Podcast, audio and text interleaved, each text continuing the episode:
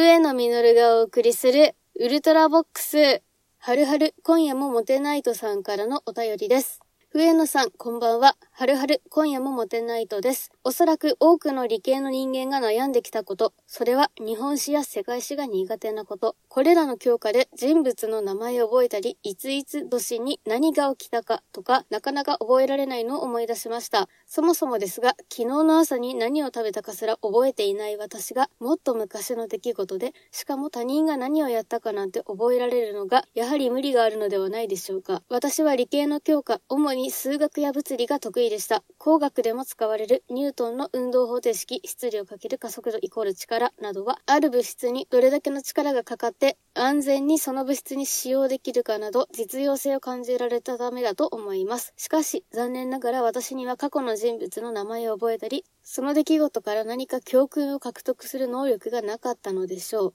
そういえば、ルソーって人いましたよね。何をした人でしょう。というお便りでした。ありがとうございます。このお便りをいただいた背景から説明しますと、11月11日のコンバージョン上げてこっていうタイトルのライブ配信で、私があまりに歴史を知らなすぎてですね、というか、断片的に覚えているせいで、例えば日本海海戦って言われて、バルチック艦隊って関係ありますかって突然言い出すみたいな、確かに関連はあるけど、なんで今それ言ったみたいな歴史を知らないようで、そのくせキーワードだけ知っていて、キーワードだけ口走っちゃうっていうはちゃめちゃな配信をしておりました。私、歴史と同様に地理もめちゃくちゃなんですよね。まず、都道府県の形を知っているのが埼玉県と群馬県だけなんですよ。埼玉県を基準に下にあるのが東京で、さらにその下にあるのが神奈川っていう覚え方をしております。あ、でも千葉県もチーバくんのおかげでかろうじてわかります。九州の場所はわかるけど、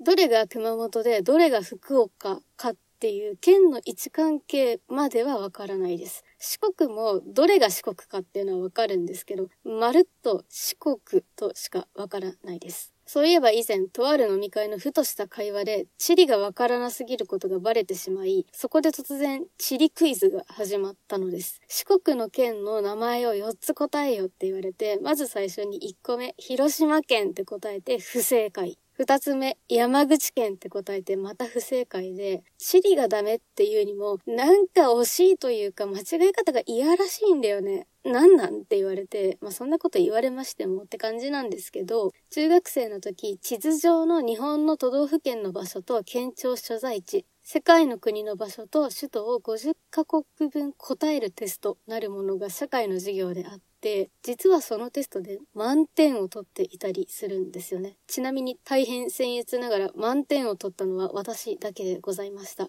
暗記は得意だから出題範囲を言われたらテストまでにその通りに覚えることはできるんですね。ただ、覚え続けるのは別なんですよ。興味のないことと生きる上で必要ではないことがほとんど忘れてしまうんですよね。ただ、もともと記憶力は良いので、残りかすみたいな記憶が掘り起こされて稀に助けてくれることがあるんです。だから惜しい間違い方をするんじゃないかなって自分なりに考察している次第でございます。だからといって、社会科目全然勉強しなくったって生きてていけますっていうつもりは全くないんですね。会社から移動時間が電車と徒歩で1時間かかる場所にタクシーで5分で行けると勘違いして大幅に遅刻をやらかした前職の同僚の話を聞くと土地勘がなさすぎるのも大概だなって思っていて私だって自分が住んでいる場所が東京の左側で働いている場所が東京の右側ってくらいは分かっております。あと、歴史に関しては、やっぱり今に活かせる教訓がありますよね。って言って、そんなにパッと出てこないですけど、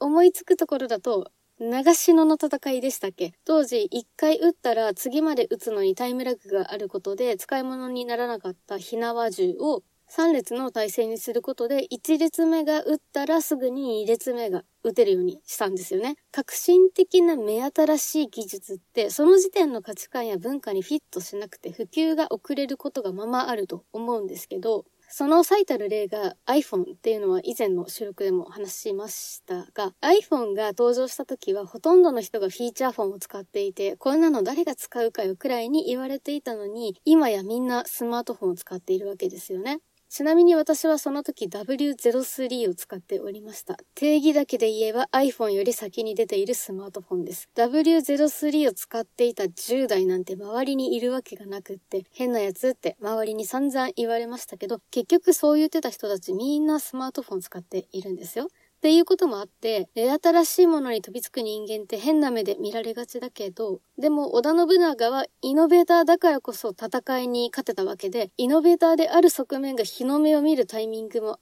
あるんだということを長篠の戦いは教えてくれているのではないかと勝手にそう解釈しております。その戦いの名前や実施された年を正しく覚えているかどうかをフォーカスするから面白くなくなるだけで、歴史から学ぶことってそれなりにあると思うんです。物理とか科学とかも公式を覚えるに越したことはないんですけど、重力加速度とか位置エネルギーとかの概念だけまず分かっていれば良いのではないでしょうか。物体を落下させる場合、位置が高ければ高いほど着地の時の衝撃が強くなるから、高いところから落ちたら危なくって、同様に高いところから物を落とすのも危ないだとか、水は気体になると体積が膨張するから、お惣菜をラップにかけたまま電子レンジで加熱すると爆発しちゃうよとか、人が安全に暮らすことができるだけの物理や科学のざっくりとした肌感覚があれば、まずは良いのではないかと思うのです。学校の授業ってペーパーテストをめがけてやるものがほとんどだから自分ごとにできないと言いましょうか。何か遠くの人ごとのように感じてしまうんですよね。はるはるさんが特別歴史から教訓を獲得する能力が欠けていたというより、そもそもそういう授業内容ではなかったってだけの話だと思います。私は古文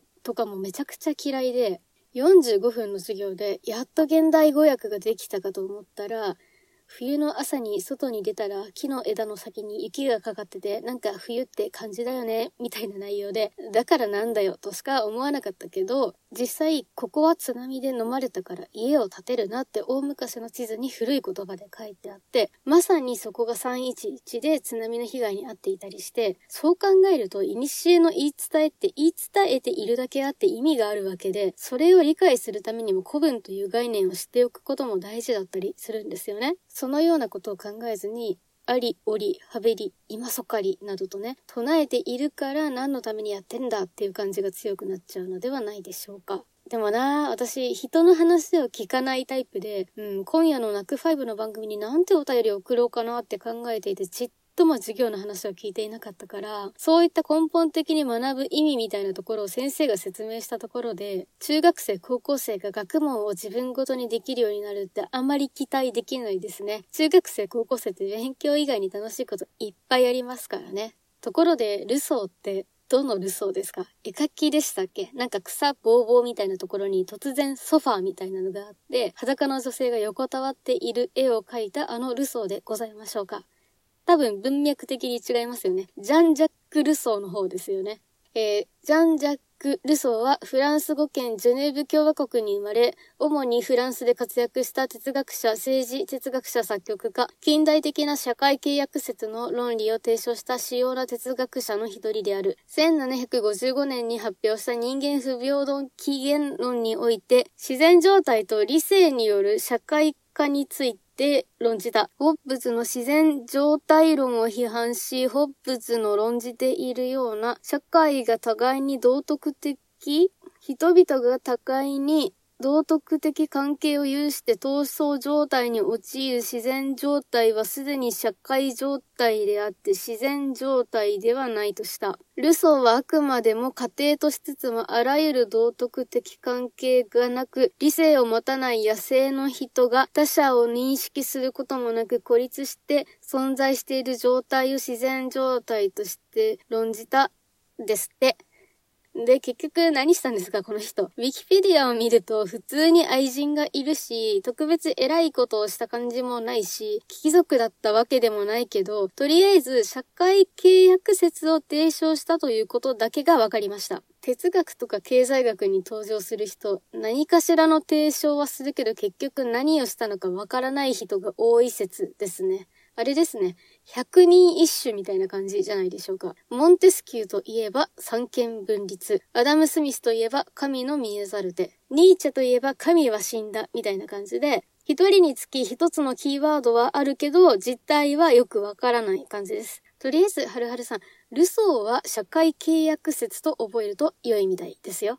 続いて、拓也さんからのお便りです。素朴な感謝と質問。笛野さんはいつも滑舌が良いので、とても声が聞き取りやすくて助かります。リスナーとしては本当にありがたいです。で、質問なんですが、日頃から意識して滑舌などを良くすることを心がけていますか？それとも無意識ですか？というお便りでした。ありがとうございます。滑舌に関しては特別何かをやっているということはないですね。日常生活だと地声がすごく小さいからめちゃめちゃ聞き返されるので、自分の声が聞き取りやすいっていう自覚もないんですよね。なんですけど、例えば複数人で同じマイクで収録しようものなら、私の声だけ小さくって全然音が取れていなくて全然聞こえないみたいなことが起きてしまうんですけど、こうやって一人で録音しているので、私の声量にだけ合わせてチューニングできちゃうから、結果聞こえやすくなっている可能性はあるのかなと思ってます。あと、収録はマイクを意識しますけど、ライブ配信は全然マイクを意識しないから、喋るテンポも聞こえ方も全然違いますよね。収録版増えのはマイクを意識しているし、話す内容もあらかた決めているし、一人で録音しているから、結果一番聞き取りやすくなっているのではないでしょうか。その他にもお便りギフトをたくさんいただいておりますので、最後に紹介させてください。まず、しらすさんから10月サンクスギフトをいただきました。ありがとうございます。10月5日お誕生日でしたよね。改めておめでとうございました。続いて上本大志さんから美味しい棒のギフトを2つといつも聞いてます。とても心地よい演奏ですというお便りをいただきました。ありがとうございます。弾き語りの配信にも来ていただけて嬉しいです。これからも弾き語って参りますので、ぜひ遊びに来てくださいね。続いて、商工券バイアンさんから応援してますのギフトをいただきました。ありがとうございます。皆様、たくさんのお便りとギフトありがとうございました。お相手は私、笛野実がお送りしました。それでは次回のウルトラボックスでお会いしましょう。